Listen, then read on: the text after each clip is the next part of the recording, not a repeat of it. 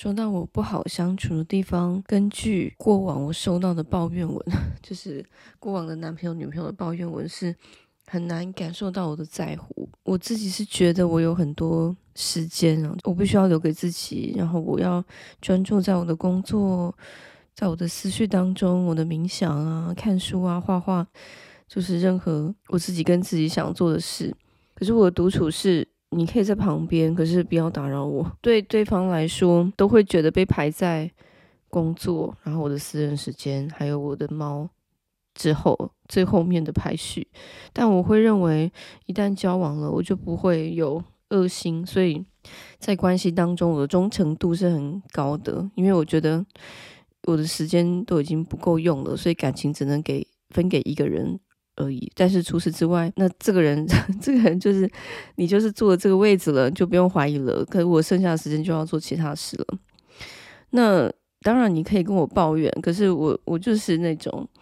不太能够处理感情上有太多情绪的人。这个感情对象如果好好跟我抱怨的话，我我是会提醒自己啊，有有些时候不要一旦陷入专心在一件事情上，就就忘了他，忘了对方。我常常会这样。那如果对方是用情绪的方式来跟我说的话，可能就不妙了。我觉得我不好相处就在这里，就是如果对方是用情绪的字眼字眼跟我抱怨的话，我对他的喜欢程度就会马上明显的下降，所以我就会可能那个感受上我自己会更加后退。那如果更糟的情况是对方用情绪勒索的方式的话，就是如果他直接说出“我觉得我好像不如你的工作、你的私人时间，还有你的三只猫”的话，就是用这样的方式说，我可能喜欢的的程度马上减半，所以我的恋情通常都很短命，很容易就会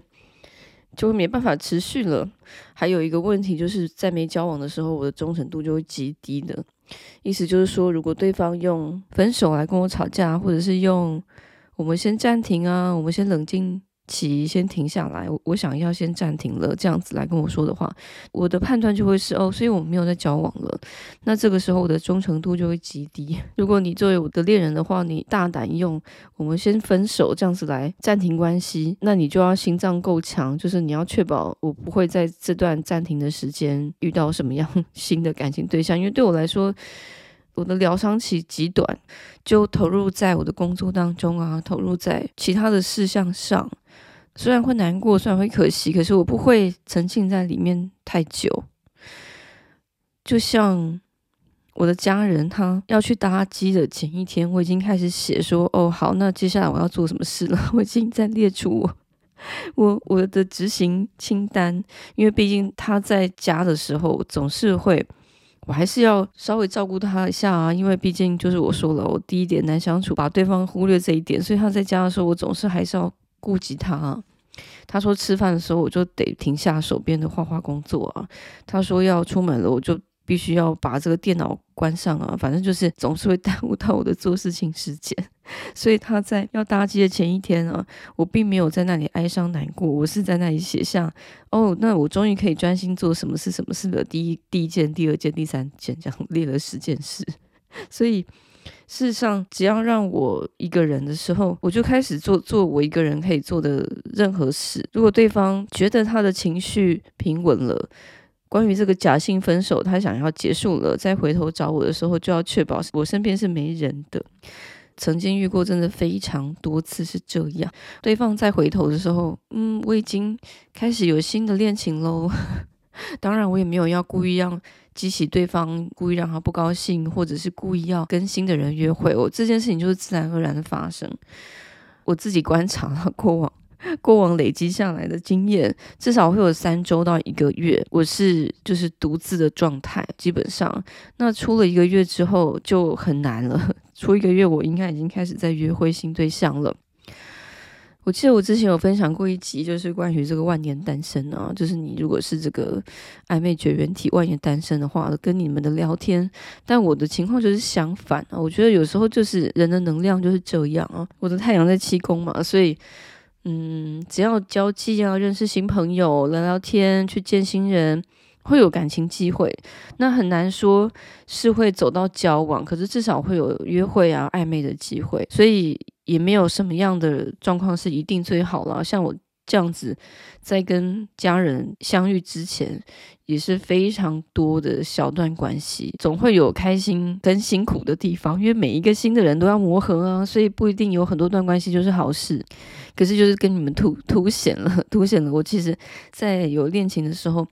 除非是我很喜欢对方，可是我觉得年纪渐长之后，我遇到的情况比较少了。就是我很很喜欢对方，非常投入，然后希望可以引起对方注意啊。这个情况已经是十年前了吧？就是我更年轻的时候才会有这种情形，否则在之后几乎都是收到的抱怨文都是类似的，都是我好像。关注对方太少了啊，我不会主动联络啊，我似乎是工作很重要啊，我没有留太多时间给对方，都是这一些，然后对方就会开始想要知道我的行踪啊，是不是我有喜欢别人啊，或是我是跟其他的男生女生过从甚密啊，然后之后我就会提出分手，几乎都是这样子的。或者是对方他让我觉得莫名其妙的冷淡下来，或者是他开始忽冷忽热的时候，我就会说 OK 好，那我就做自己的事。然后之后他再回来找我的时候，诶，我已经我已经没有感觉了，我已经跟别人在约会了，因为你消失嘛。所以基本上爱消失的啊，忽冷忽热，其实对我来说就就很难经营一个长恋情。这个是第二点，我的难相处。第三点是。毕竟，你如果要跟我 生活在一起的话，我是个真的是分析型的人，所以如果你期待听到我的意见是安慰型的话，那你可能就会很受伤。这是第三个我的不好相处，所以有时候对方作为我的关系人，他可能会觉得我有时候跟他讲话跟 甚至是比不上，比不上跟你们，比不上跟路人，比不上跟邻居。比不上跟其他的朋友说一些没有任何情绪的分析结果给他听，好像在也不能说检讨他或者是真错啦，可可能就就对方会认为，好像在我眼前有一种任何的缺点，好像表露无遗的感觉。但我我觉得没有，我只是时间管理大师嘛，因 为我只要有空闲时间，我就就会想要把每一分钟拿来利用。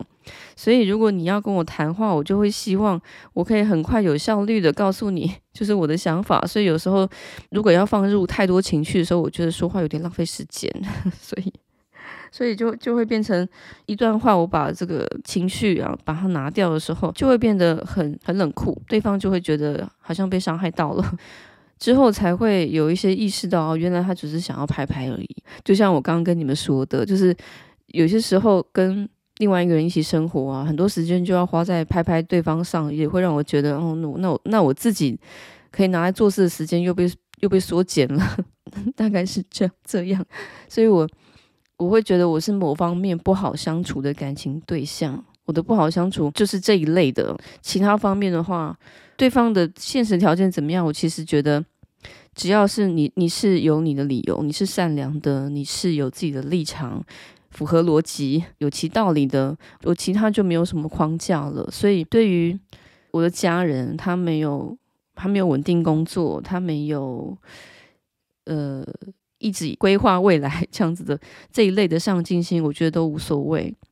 因为我想他有他自己，我觉得很特别的价值观，而且那个价值是。是我我渐渐可以学到的，我就觉得他有他的道理，以及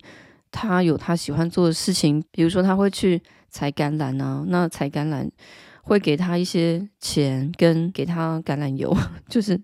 那个 老板会给他橄榄油。那我就觉得，如果他喜欢，呃，也许有些人会觉得这个很很浪费时间，或者是没有未来。但我觉得他喜欢最重要了，因为他采橄榄的时候，他可以有。呃，他有一个团队啊，他可以去管理团队，他可以跟那一些旅人，因为其实采橄榄，采橄榄其实没有固定工作者喜欢做，诶，所以我觉得这是一个问题。有些工作，有些法国人是不愿意做的，像这个采橄榄工作、采水果啊这些，在南法蛮多这种季节性工作，可是固定工作者其实不太喜欢，那都是这些旅人呐、生活态度比较随性的啊。一些欧洲人喜欢到处旅行的啊，他们就会找到这样类似的工作，那他就会喜欢去跟那些人聊天相处，因为是季节性的，所以有可能有时候是不是一个月、两个月、三个月最多就结束了，就要换季了嘛。他只要喜欢，我都觉得可以支持他。所以如果你有一份固定工作，你又非常有上进心，你会总是会在当下规划未来。可是你你需要的是一个对你非常贴心，他总是会在你下班辛苦的时候给你排排，都会跟你黏在一起，他很。很处处都会想到你，想到两个人未来的规划，那我一定就不是这类称职的女朋友，非常非常不称职的女朋友。这些都是我到现在才可以整理出来的。可想而知，我跟家人在一起三年半的时间，就可以知道他是有某方面就会异于常人了。所以他其实在我观察，他是一个非常会建立他遇到的人的使用手册。这是他的优点，这也是为什么他总是会让人喜欢他。他很容易就可以让大家喜欢他，只要他愿意的话。当然，前提是他要喜欢你这个人。他只要喜欢你，他就会开始跟你谈话当中，很快速的、非常有效率的，立刻建起一个临时使用手册。所以，就算是陌生人都会很容易的就就喜欢这个人了。